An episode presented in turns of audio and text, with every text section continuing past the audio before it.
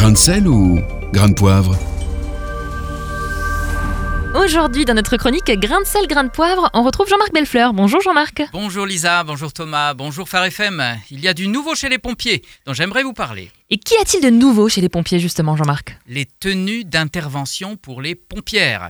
Enfin, les femmes ont des tenues de service et d'intervention qui leur sont propres.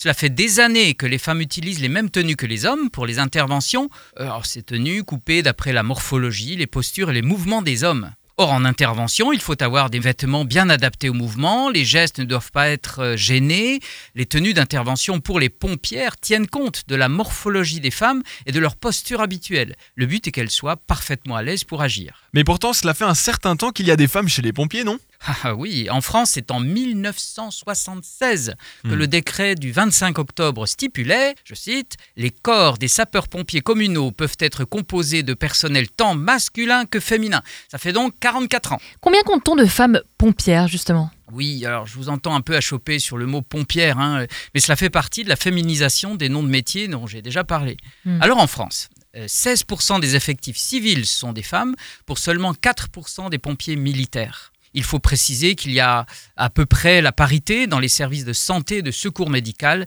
et dans les services administratifs et techniques. Alors sans avoir des chiffres aussi précis, je suis allé voir ce qui se passe chez nos voisins suisses et belges. Alors j'ai constaté le même genre de phénomène. Mais alors pourquoi, avec ces dizaines de milliers de femmes dans la profession, n'avait-on pas dessiné une tenue d'intervention qui leur convienne mieux euh, que celle des hommes? Cette longueur de temps me semble caractéristique d'un phénomène de société. Les femmes mettent des habits d'hommes pour pouvoir entrer dans certaines professions. Hmm. Dans certains milieux, elles doivent mettre leur identité féminine en berne. Bon, euh, ça ne veut pas dire, ou vraiment pas dire, hein, que je voudrais réduire la personnalité féminine à une paire de chaussures à talons. hein. La féminité, et d'ailleurs la masculinité aussi, euh, s'exprime de manière très variée.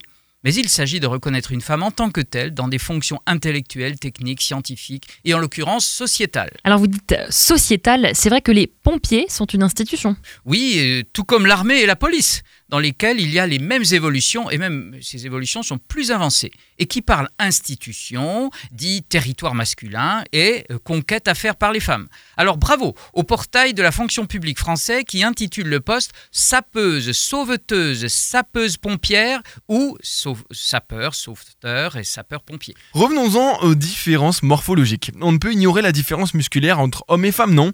Euh, Or, les capacités physiques sont importantes en intervention. Oui, c'est vrai Thomas. Et j'ai d'ailleurs lu à ce sujet l'interview intéressante de pompières belges. Elles reconnaissent bien cette différence et ajoutent Ce qui nous distingue, c'est le mental. Elles doivent sans arrêt s'entraîner, bon bah les hommes aussi hein, je suppose, euh, pour se maintenir en forme. Mais la valeur d'une équipe, ça c'est moi qui l'ajoute, ne réside-t-elle pas surtout dans l'état d'esprit, dans les relations? À mon avis, une équipe mixte sera plus forte de ce point de vue, comme dans bien des domaines d'ailleurs. Merci beaucoup Jean-Marc Bellefleur. Réécoutez, partagez. Tous vos replays sont sur farfm.com.